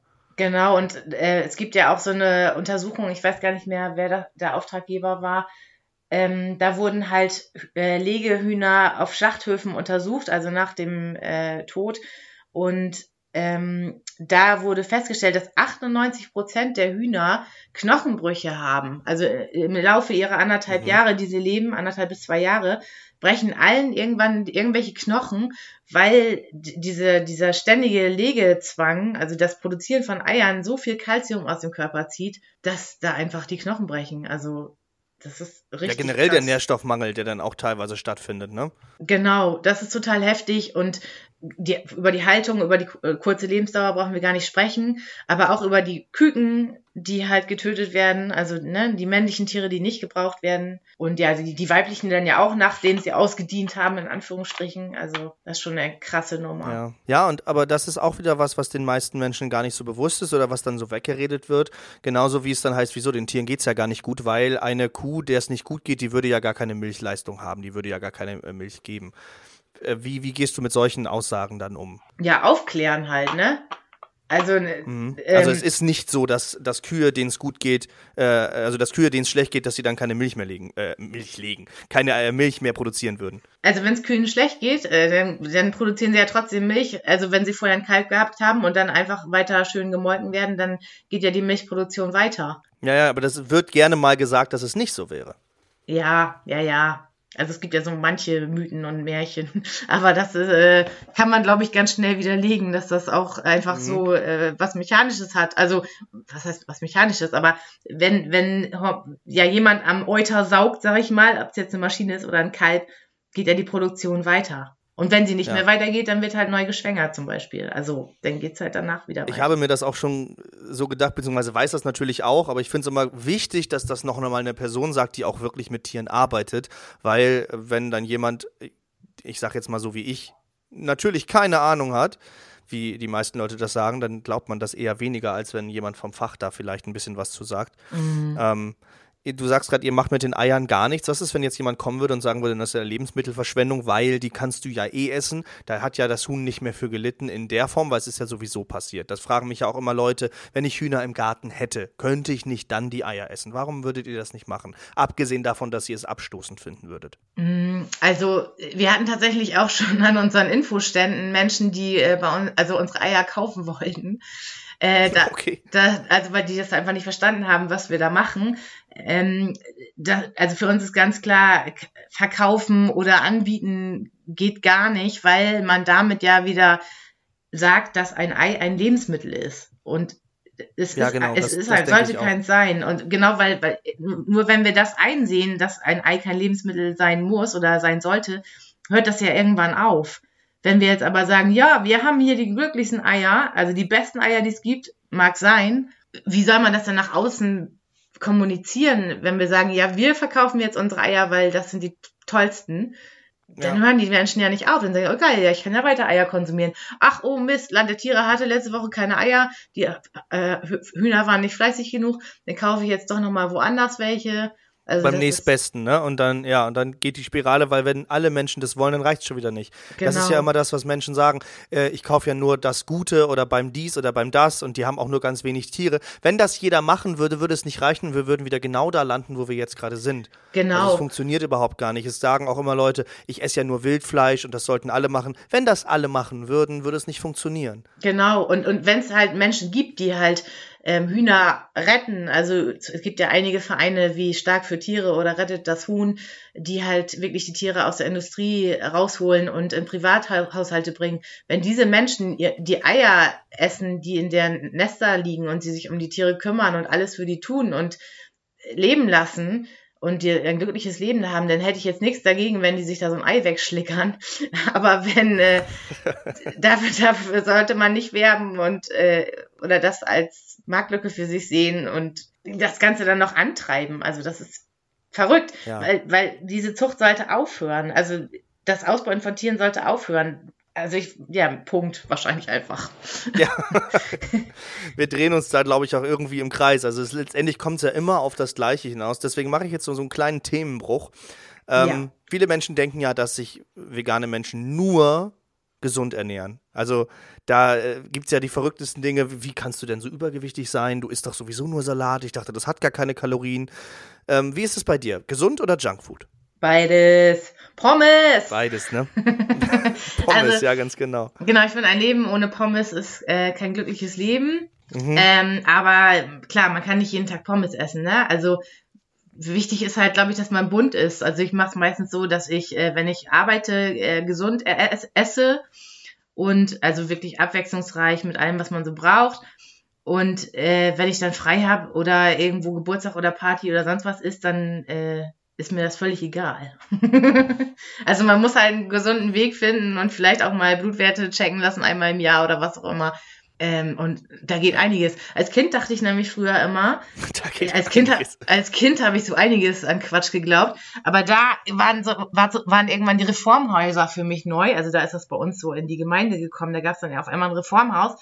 Und da habe ich dann gedacht, alles, was im Reformhaus gibt, ist gesund. Und dann habe ich mir da Schokolade ja. und Gummiteile und alles reingefahren und dann irgendwann festgestellt, so, ja, genau. hm, stimmt vielleicht doch nicht so ganz. Also ja genau das gleiche Denken eigentlich, ne? Da ist, das ist grün, da ist es teuer, da steht Bio drauf, das ist bestimmt ganz toll. Ja, genau. Aber es ist genau. halt einfach nicht so. Die, die Lebensmittelindustrie ist eine der mächtigsten Industrien.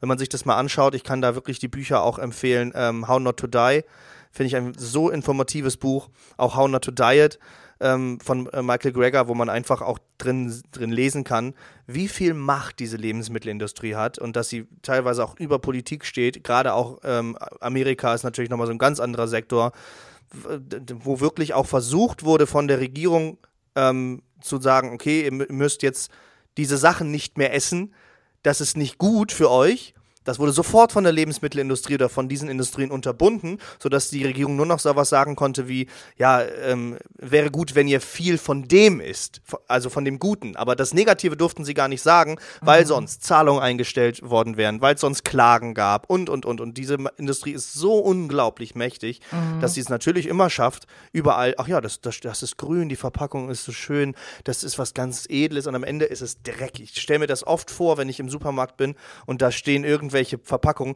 die hätten alle keine, ähm, kein Label, sondern die wären einfach alle durchsichtig, alles. Dann würde ich das meiste davon nicht mehr kaufen, glaube ich. Mm. Ja, ja, das stimmt. Kann man denn überhaupt gesund vegan leben? Da gibt es ja immer wieder diese Diskussion, geht es oder geht es nicht? Und selbst Menschen, die vorher gesagt haben, ja, das geht, wie zum Beispiel Nico Rittenau, sagen jetzt, naja, eigentlich nicht. Ja, also ich habe das mit Nico Rittenau nur so halb mitbekommen. Ähm, ich glaube, da geht es ja um so einen Einzelfall, dass seine Freundin äh, irgend, dass, dass der Freundin irgendwas fehlt ähm, und deswegen sie einen Mangel hat und meint, Eier essen zu müssen oder so, ne? Wegen der Arachidonsäure oder was weiß ich. Äh, ja, ja, irgendwie sowas, ja. Genau, also ich glaube, Arachidonsäure müsste man zum Beispiel auch irgendwie anders äh, bekommen können, weil das ist nämlich zum Beispiel im veganen Katzenfutter auch drin. Also irgendwie müsste es auch anders gehen für den Menschen wahrscheinlich. Ja, man könnte ja veganes Katzenfutter essen, das ist ja. doch auch eine gute Idee. Ja, ja, eben. Das ist proteinreich und es geht alles. nee, aber ähm, natürlich kann man das. Also auf jeden Fall. Also wahrscheinlich gesünder als äh, Omnivore weil ähm, also ich hatte noch nie so geile äh, Cholesterinwerte äh, wie äh, seitdem ich vegan bin. Äh, und auch ja. alle anderen Blutwerte sind top. Also bei mir war es halt so, klar, B12 ist ja immer eine Sache, die sollte man auch regelmäßig checken lassen. Das sollten aber auch fleischessende Leute, weil ich habe ja, wie gesagt, früher mhm. als Arzthelferin gearbeitet und wir hatten so viele Menschen mit B12-Mangel, die Fleisch gegessen haben äh, weil der Körper das einfach nicht richtig aufnehmen konnte, weil irgendwas im Magen fehlte, fragt mich nicht mehr was. Äh, und mhm. das wurde aber immer nur gecheckt, wenn die Leute wirklich sich richtig schlapp gefühlt haben oder solche Symptome, Symptome hatten für einen B12-Mangel. Und dann gab's immer die krassesten Mängel und die mussten dann halt richtige Spritzenkuren machen. Und ja klar, bei vegan lebenden Menschen wird das immer sofort als erstes ähm, aufgeführt, was ja auch richtig ist. Aber wie gesagt, man sollte das eben auch bei fleischessenden Menschen machen. Und klar, man muss das halt supplementieren. Das machen die Tiere aber auch. Also, weil du hast halt kein Tier mehr, was auf einem, auf einer Weide steht, wo ähm, sie B12 über den gesunden Acker- oder ähm, Wiesenboden aufnehmen. Das ist ja alles kaputt. Deswegen kriegen mhm. ja die Tiere halt in ihr Tierfutter das B12. Aber dann nehme ich das doch lieber gleich direkt. Also bevor ich das über ja, Schwein ja, aufnehmen ja, genau. muss, äh, schlucke ich das lieber selber, beziehungsweise ich spritze mir das, weil mir halt auch was im Magen Wie bei, fehlt. Äh, bei allem eigentlich, was man so, so durch Tiere bekommt. Das meiste davon ist halt einfach ähm, aus Pflanzen am Ende. Ja, eben. Also äh, eigentlich gibt's da in dem äh, Zuge keine Argumentation, warum vegane Ernährung ungesund sein sollte, wenn man dann bunt ist. Also wenn du natürlich Pudding-Veganerin oder Pudding-Veganer bist, dann äh, klar, ist eine andere Nummer, ne? Aber wenn du Pudding, wenn du nur Pudding isst und dann noch mal ein Kotelett dazu, irgendwann dann auch nicht, auch nicht gesund. ja, also ich finde diese ganze Nico Rittenau-Geschichte sehr interessant und spannend, weil das natürlich auch ein Gesprächsthema ist in dieser veganen Community. Und ähm, da möchte ich auch gar nicht sagen, ähm, Nico Rittenau kann nichts und weiß nichts. Äh, ganz im Gegenteil. Das ist ein Mann, der sehr viel weiß und auch sehr viel Ahnung hat. Und ich würde mir niemals anmaßen zu sagen, ähm, dass dieser Mann nur Quatsch erzählt. Ähm, das Ding ist halt, er hat in der Vergangenheit sehr, sehr viele tolle Infos rausgebracht. Und jetzt gerade macht er seine Doktorarbeit und findet raus, ah ja Mensch, guck mal, das ist doch alles ganz schön vielschichtig und sehr, sehr kleinteilig. Und vielleicht müssten wir hier nochmal gucken. Und oh, jetzt habe ich auch in meinem Privatkreis gesehen, kann ja auch schief laufen. Und ich denke einfach, dass er als Ernährungswissenschaftler ähm, wirklich auch dieser Wissenschaft verpflichtet ist. Und wir alle wissen, äh, oder viele von euch kennen vielleicht auch Wissenschaftler oder Leute, die da richtig sich in irgendwelche Themen reinnörden. Da wird dann wirklich aufs Kleinste geachtet. Und dieses ich nenne es schon fast dieses Märchen der 100% veganen, äh Quatsch, der 100% gesunden Ernährung, gibt es ja eigentlich fast gar nicht weil die meisten Menschen sich nicht 100% perfekt ernähren. Das ist bei Veganern meistens noch eher der Fall, weil da viel mehr darauf geachtet wird, was überhaupt gegessen wird. Und die meisten Menschen essen einfach, ohne drauf zu achten. Mhm. Und ähm, dieses Thema Mangelernährung oder da fehlt was, kommt dann natürlich im veganen Sektor viel schneller zur Sprache, weil man davon davon ausgeht, dass was fehlt, weil man lässt ja was weg, dann muss ja was fehlen. Mhm. Dass man aber selber vielleicht überhaupt gar nicht irgendwelche Säuren oder irgendwelche Enzyme oder was weiß ich nicht für Sachen bekommt, darüber denkt man gar nicht nach. Und natürlich sagt dann ein Nico Rittenau, der sehr, sehr tief in dem Thema ist, naja, guck mal, das ist ganz schön schwierig und da könnte es Probleme geben, wenn, aber wir wissen auch noch nicht und wir müssen mal gucken, das, weil er einfach der Wissenschaft verpflichtet ist. Und ähm, ich finde es dann nicht richtig, ihn komplett zu verteufeln und zu sagen, der hat gar keine Ahnung, weil natürlich hat er Ahnung, aber vielleicht ist er nicht äh, eine Person, die ähm, für den Otto-Normalverbraucher dann unbedingt äh, das die, die, die beste äh, Quelle ist, um sich zu informieren, weil viele Sachen, ja, das wäre richtig, wenn man sich 100% perfekt ernähren möchte, dann wäre das bestimmt ganz toll, wenn man das so und so und so macht. Das ist aber in den meisten Fällen überhaupt gar nicht realitätsnah. Oder man sagt halt, ja gut, okay, wenn ich jetzt aber äh, dafür Eier essen müsste, dann wäre das vielleicht nicht so oder keine Ahnung wie. Wenn ich es aber nicht mache und ähm, mir das Tierwohl in dem Moment wichtiger ist, muss ich ja gucken, was ist quasi der Preis, den ich dafür zahle. Mhm. Ist der Preis ein äh, okay, ich, ich kann mein Leben fast gar nicht mehr richtig führen, wie das bei seiner Freundin so war? Oder ist der Preis ein, ja, keine Ahnung, ich habe jetzt irgendwie mal kurz was weiß ich was. Ne? Also da muss man ja immer so ein bisschen abwägen, was, was bedeutet es am Ende. Deswegen würde ich dieses ganze Thema eigentlich gar nicht gerne so hochhängen. Finde es aber wichtig, dass das auch nochmal besprochen wird. Ja, genau. Und ich finde es halt auch wichtig, dass man da auch nochmal guckt. Es gibt da einen ganz besonderen Menschen, seine Freundin, der fehlt irgendwas oder da läuft irgendwas nicht ganz glatt dass da, dass es eben nicht so ein großes Thema wird. Also wen betrifft das von uns, Menschen? Wie viel Prozent sind das, ne? Genau, wenn, wenn, das sehen auch viele nicht. Nee, genau. Und wenn, wenn jetzt hier jemand wie Nico Rittenau so eine krasse Reichweite hat, was er ja nun mal hat, ähm, dann, dann besteht daraus einfach so die große Gefahr, dass die Leute sagen, oh Gott, ja scheiße, ich muss jetzt Eier essen, äh, weil mir fehlt die, was auch immer, Arachidonsäure oder was auch immer. Ähm, und das ist ja so ein kleiner Teil, weil die, der, die meisten Menschen von uns können ja diese Säure selber ähm, ja, umwandeln, ne? Durch, durch, Synthetisieren, ja. Ja, genau. Und äh, das, das betrifft ja fast niemanden. Aber das ist natürlich dann wieder ein lautes Thema in den sozialen Medien, was Leute verunsichert. Und die, die sowieso auf der Kippe waren und lieber wieder tierische Produkte essen, für die ist das halt jetzt eine gute Nummer, da wieder rauszukommen und einfach äh, wieder tierische Sachen zu konsumieren. Und die Leute, die äh, vielleicht schon mit dem Gedanken gespielt haben, vegan zu werden, sind jetzt verunsichert und trauen sich jetzt vielleicht nicht mehr äh, auf vegan umzustellen. Also das ist halt wirklich ein, eine richtige Scheiße, sag ich mal, wenn so ein Thema so, ja. so solche Ausmaße annimmt. Und ich kann mir auch eigentlich nicht vorstellen von Nico Rittenau, dass er das so gewollt hat, aber vielleicht hat er da nicht drüber nachgedacht, ähm, ja, wie krass so, solche Äußerungen von ihm halt sind. Ja, ich, ich finde es so schade, weil ähm, ich kann ihn total verstehen, weil er natürlich wirklich sagt, okay, ich habe das ähm, empfohlen und jetzt stelle ich fest, zu 100% jedem empfehlen ohne Probleme, das geht halt wissenschaftlich gesehen nicht, was eigentlich logisch sein müsste, weil es immer Ausnahmen bestätigen ja immer die Regel. Mhm. Ähm, und ich verstehe ihn total, dass er dann sagt, ich kann mit meinem ähm, Ernährungswissenschaftler Gewissen nicht mehr vereinbaren, dass ich das einfach uneingeschränkt empfehle, deswegen mache ich es jetzt so. Die Leute hören halt nur nicht mehr richtig hin oder achten nicht mehr drauf und denken, oh ja, äh, unser Vegan-Guru hat gesagt das, also ist jetzt überspitzt gesagt, aber hat mhm. gesagt, das ist gefährlich und das geht nicht mehr, deswegen machen wir es jetzt nicht mehr. Er hat natürlich auch Leute angegeben und dann dann ähm, Beweise aufgeführt und dann wurden sich diese Leute mal angeguckt von, äh, von anderen Seiten, die dann auch gesagt haben, ja, aber das sind ja auch welche, die sind teilweise Verschwörungstheoretiker oder die sind ja teilweise welche, die nur so Trendveganer waren und irgendwelche Influencer oder so. Und dann wird es natürlich wieder ganz schwierig, äh, da Glaubhaftigkeit reinzukommen. Und deswegen ist das ganze Thema, finde ich, ganz schön schwierig zu durchblicken, weil es äh, teilweise gar nicht so wirklich durchblickbar ist eigentlich. Ne? Was ich nur schwierig finde, ist sein aktueller Kurs, den er da führt und wirklich sich da so drauf versteift und fast schon so eine Rechtfertigung reingeht und das wirkt schon, also ich habe heute äh, nochmal irgendwo gewitzelt und gesagt, bald bringt Nico Rittenau sein erstes Barbecue-Paket raus, ähm, weil ich, natürlich ist das Quatsch und natürlich ist er immer noch ein Mensch, der in diese Richtung geht, aber die, äh, die, die Art, wie er es gerade macht, die schadet der ganzen Szene, glaube ich, momentan mehr, als dass sie hilft. Ja, ja, das glaube ich auch. Und er, wie gesagt, er spricht ja wahrscheinlich auch nicht von Prozenten, ne? Äh, Weil es da wahrscheinlich noch keine Anzahl gibt von Leuten, Gibt's die da. Nicht, nee. nee, genau. Aber vielleicht sind es nur 0,001 Prozent der Menschen, die, die das betrifft. Also eigentlich nicht der Rede wert, aber klar.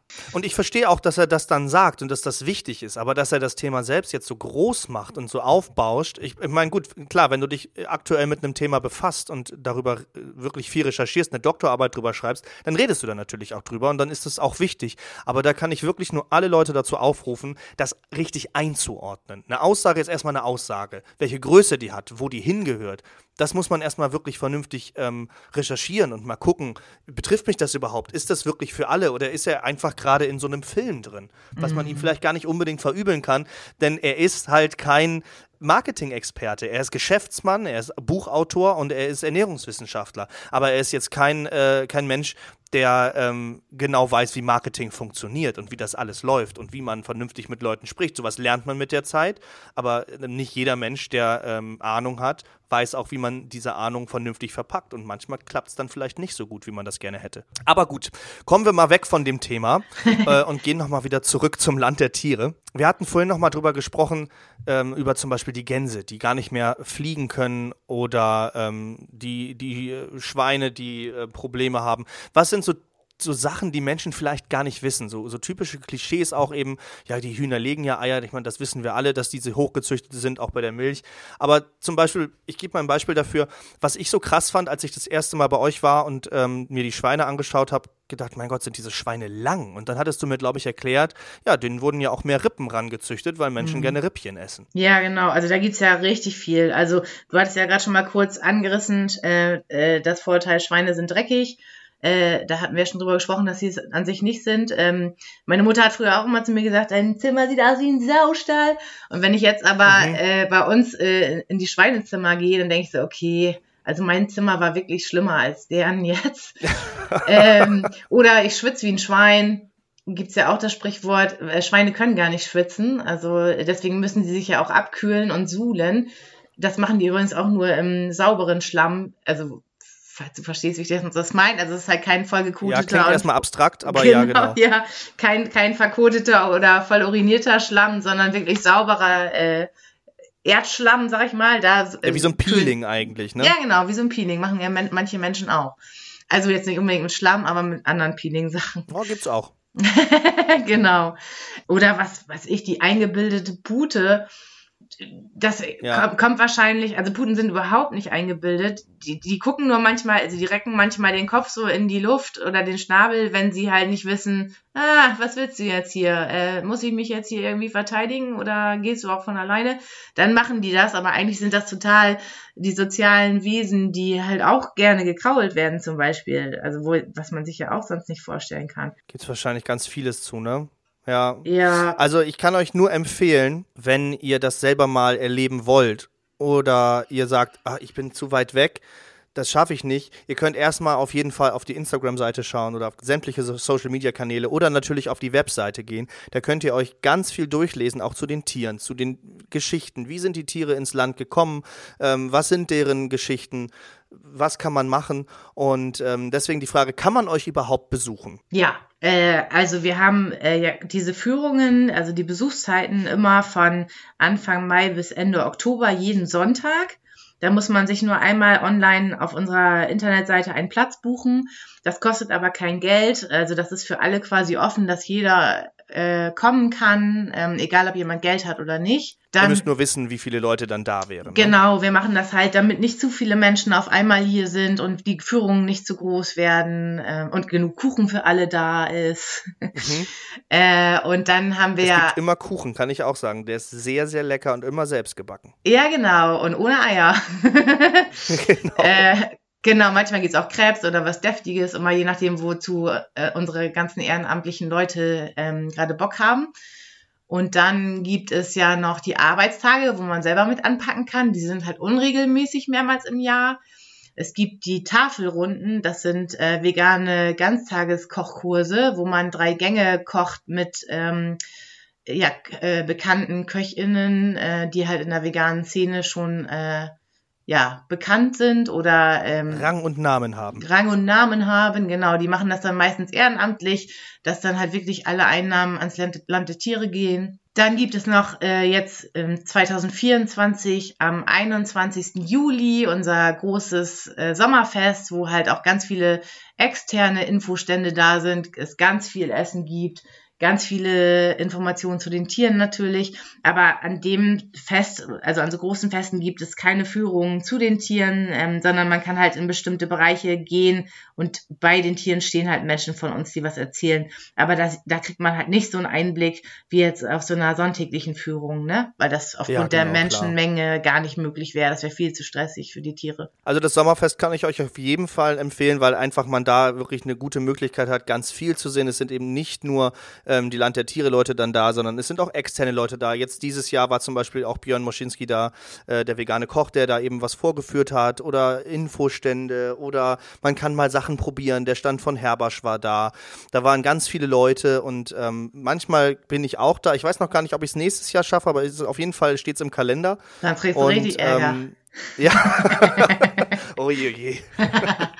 ähm, also geplant ist es auf jeden Fall und ähm, damit könnt ihr auf jeden Fall schon mal helfen, weil ihr dann auch Sichtbarkeit habt. Ne? Klar, wenn man es auf Social Media postet und zeigt, ich war da, dann äh, trägt sich das weiter. Wie kann man denn sonst noch helfen? Genau, äh, ähm, da gibt es einige Möglichkeiten, weil also es gibt ja diesen Ort hier nur, weil es Menschen gibt, die das Projekt toll finden und finanziell unterstützen. Also und natürlich auch mithelfen, ähm, weil wir kriegen halt überhaupt gar keine staatliche Unterstützung bis auf die Taschengelder von unseren Bundesfreiwilligendienststellen. Und das heißt, hier ist alles nach und nach entstanden und ausgebaut und gewachsen, weil halt immer mehr Leute gesagt haben, boah, ich finde das toll, ich übernehme eine Patenschaft für Pute, ähm, Ute. Was? Für Pute Ute, ja, für die gibt's Pute noch Ute. nicht. Für Pute Lotta zum Beispiel. Äh, oder für ja. wen auch immer, ähm, und die das dann monatlich unterstützen, das Ganze, mit, das geht ab 10 Euro im Monat los. Oder man kann halt auch einmalig spenden oder äh, Merchandise-Artikel in unserem Shop kaufen. Also das äh, hilft auch. Oder natürlich weiter Werbung machen und den Leuten davon erzählen, die vielleicht Geld haben und was spenden können, wenn man es selber gerade nicht kann, weil man im Studium steckt oder sonst was ja. für Lebensumstände hat. Also da, sonst gäbe es diesen Ort nicht. Also das können wir auch gar nicht oft genug sagen. Danke an alle, die äh, das Land der Tiere bisher schon unterstützen, weil so werden halt immer wieder neue Lebensplätze geschaffen und es können neue Tiere aufgenommen werden und es entsteht hier wieder ein neues ausgebautes Gebäude, so dass wieder jemand kommen kann. Und wir sind auch gerade auf der Suche nach mehr Land, um halt vielleicht irgendwann auch Rinder aufnehmen zu können. Aber das ist gerade so ein bisschen mhm. stockend. Äh, und ja, wir, wir wollen ja auch wachsen. Also wir wollen ja halt so vielen Tieren helfen, wie es irgendwie geht. Und das geht halt nur, indem uns Menschen finanziell einfach dabei helfen. Ja, also ich kann das wirklich auch empfehlen, weil es ist, ähm, ich finde es so wichtig und so schön, was ihr macht. Und als ich das erste Mal bei euch war, habe ich direkt eine Tierpartnerschaft abgeschlossen für den Bert, ja. die Ziege. ähm, wenn ihr äh, das auch machen wollt, könnt ihr das auf jeden Fall auf landdertiere.de machen. Ich glaube, Land minus der minus Tiere, ist das richtig? Genau. Genau, da könnt ihr dann auf die Webseite gehen und euch ähm, die Tiere anschauen. Ihr könnt auch direkt eine Hofpatenschaft übernehmen. Wir müssen natürlich äh, klar reden, wenn ihr jetzt eine Patenschaft für ein Tier übernehmt, übernimmt, dann kommt natürlich das ganze Geld nicht nur für dieses Tier auf, sondern ist für das Gesamtprojekt. Aber ihr behaltet natürlich Updates über dieses Tier und was das vielleicht Neues ist oder was es generell bei den Ziegen dann gibt oder so. Da freue ich mich auch jedes Mal, wenn eine E-Mail reinkommt. Genau, da, da, ähm, das, das, da habe ich tatsächlich heute den ganzen Tag schon dran geschrieben. Ähm, äh, an, den, an den Tierpatenbrief, also an den Tierpatenbriefen saß ich, das versuchen wir einmal im Jahr, äh, dass dann die Leute auch wirklich mal eine Mail bekommen äh, und wissen, wie das Jahr so für die Tiere war. Und äh, vielleicht kann ich ja noch einen kleinen Geheimtipp geben. Ich weiß nicht genau, wann der Podcast äh, gesendet wird, aber vom 15. 1. Dezember. 1. Dezember? Ja. Ja, dann hört mal jetzt alle gut zu, weil bis zum 31. Dezember äh, könnt ihr online eine Patenschaft abschließen für ähm, welches Tier auch immer oder für die Hofpatenschaft und dann könnt ihr euch, dann kriegt ihr einen äh, Code und damit könnt ihr euch äh, ein T-Shirt oder einen Rucksack oder sonstige geile Sachen aus unserem Merch-Shop ähm, als Dankeschön mit dazu aussuchen. Also das gibt's dann quasi ja. gratis obendrauf und ähm, genau, oder es gibt halt auch noch, vielleicht, wenn ihr noch ein sinnvolles Geschenk braucht für irgendwen, zum Beispiel tolle Geschirrtücher mit einer Message drauf auf, im Shop und so. Die Sachen sind wirklich schön. Ich habe auch schon so ein T-Shirt zu Hause und ähm, generell, wir haben auch den Kalender hier hängen, da wo dann immer natürlich Bilder der Tiere sind und noch so ein kleiner, äh, kleiner Infotext dann dazu. Und ich bin ganz ehrlich, das tut einem einfach auch nicht weh. Also na klar, man kann natürlich immer mehr geben und man kann immer mehr machen, aber jedes kleine bisschen zählt. Und ich bin ganz ehrlich, wenn ich 10 Euro pro Monat spende, dann merke ich das teilweise gar nicht. Das ist halt dann einfach da, weil wenn man sich überlegt, für was man sonst Geld ausgibt und was man sonst teilweise für einen Quatsch kauft, kann man beim nächsten Mal vielleicht überlegen, ja gut, okay, wenn ich das jetzt alles mal irgendwie weglassen würde oder mal ein ich weiß es nicht, einen Burger unterwegs weglasse, dann kann ich den Monat schon mal eine Tierpatenschaft unterstützen. Und ich finde, das ist eine sehr gute Sache. Es ist ja nun auch bald Weihnachten. Das ist natürlich auch immer eine ganz, ganz tolle Geschenkidee, so eine Tierpatenschaft über einen bestimmten Zeitraum zu schenken oder ähm, einfach eine Spende ans Land der Tiere, wenn man jetzt nicht jemand anders beschenkt, sondern das Land der Tiere selbst und sagt, ähm, ich bin vegan oder ich bin nicht vegan, es ist ja völlig egal, aber ich möchte gerne Tieren helfen dann kann man das auf jeden Fall machen. Vielleicht ist so ein, so ein schöner Rucksack auch ein nettes Geschenk und dann ähm, bezahlt man die Tierpatenschaft und verschenkt den Rucksack weiter oder so. Also ähm, das wünschen wir uns einfach mal zu Weihnachten, dass ihr dem Land der Tiere helft. Ja, genau. Und wenn ihr selber euch sonst auch keinen Burger leisten könnt, weil ihr wirklich knapp bei Kasse seid, sagt den anderen Bescheid, die sich einen Burger leisten Ich wollte es gerade sagen, ja. ja, genau. Und es ist, es ist auch gar nicht schlimm. Wenn man sagt, ich habe das Geld nicht oder ich kann das nicht jeden Monat, wie gesagt, es gibt auch einzelne Spenden oder wenn ihr genau. wirklich sagt, ich, ich habe kein Geld, ich bin, ich bin einfach wirklich ähm, Student oder was auch immer, ich muss wirklich jedes, äh, jedes Geldstück irgendwie umdrehen, da, dann muss man sich nicht für schämen. Das, ähm, das ist dann so, aber ihr könnt immer helfen. Ihr könnt über Social Media ähm, weiter teilen, ihr könnt ähm, andere Leute, anderen Leuten davon erzählen, ihr könnt ähm, ja einfach mithelfen. dass ähm, alles hilft, egal was ihr macht. Genau, auf jeden Fall. Also genau, das mit den sozialen Medien, das entfällt mir immer so ein bisschen, weil das machen meine lieben Kolleginnen, weil ich da nicht so, ja, weil ich, ein, ich bin eine Technik. Ding, ja. Genau, genau. Und das äh, ist natürlich auch super, immer Sachen zu teilen oder zu kommentieren und so. Genau. So, ähm, das ist jetzt schon so fast so ein, so ein Running Gag äh, gefühlt, den ich ähm, bei jedem bei jedem Gast oder bei jeder Gästin sage. Wir könnten jetzt hier noch ewig weiter quatschen und vielleicht ähm, gibt es noch mal irgendwann eine zweite Folge, je nachdem äh, wie die Zeit da ist oder auch wie das in der Community ankommt. Aber da mache ich mir gar keine Gedanken, ähm, dass das gut ankommt. Ich habe mich sehr gefreut, dass du da warst und bedanke mich. Als letzte Frage, die stelle ich immer allen Leuten, die hier sind. Was glaubst du, wie geht das weiter? Wie wird der Veganismus in zehn Jahren aussehen? Und vielleicht, was habt ihr noch fürs Land der Tiere geplant in Zukunft? Also vielleicht erstmal allgemein. Also ich gehe stark davon aus, dass die Welt nicht vegan sein wird, äh, solange ich lebe. Also ich werde es nicht mehr miterleben. Äh, dann bin ich leider ein wenig pessimistisch, wie, wie lange es überhaupt noch so weitergeht mit dem Klimawandel, weil mhm. ja, da eine Reißleine zu ziehen, äh, wird jetzt alles ein bisschen knapp. Ähm, oh Gott, jetzt kommt noch so ein schlimmes Thema am Ende. Ich will euch jetzt allen äh, keine Angst vor eurem Leben machen.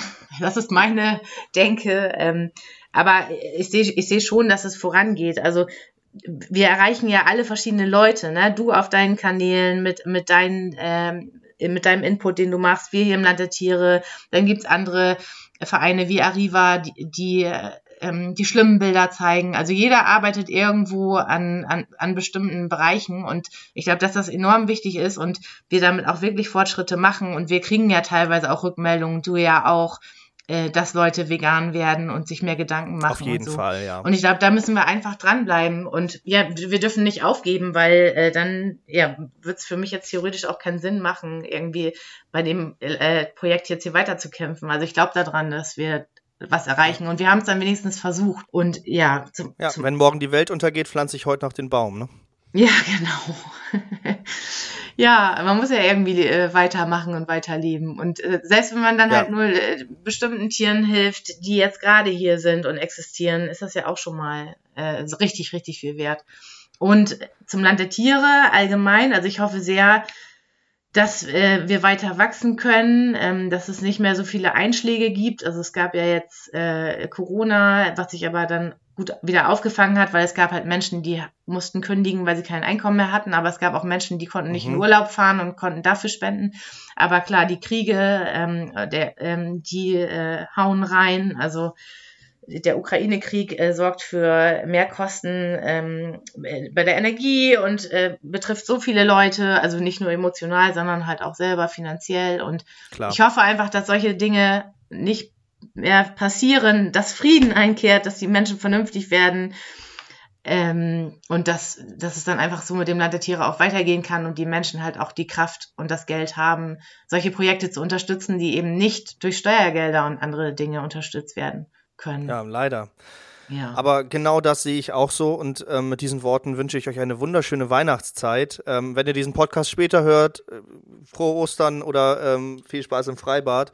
Aber denkt immer dran, seid füreinander da, seid freundlich miteinander. Wir können überall helfen, ob mit Geld, ob ohne Geld. Alles hilft irgendwie ein bisschen weiter. Ich bin dir unfassbar dankbar, dass du nicht nur bei mir im Podcast zu Gast warst, sondern auch für das, was du und dein Partner und alle um euch rum machen. Das Land der Tiere ist ein wunderschönes Projekt und ähm, da fließt ganz viel äh, äh Liebe für mich rein, äh, von mir rein und ähm, ich kann euch nur danken und mich verneigen.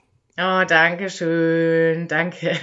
danke auch für deine ganze Energie und was du alles machst. Damit wünsche ich euch eine schöne Zeit. Wir hören uns beim nächsten Mal. Macht es gut. Tschüss. Tschüss.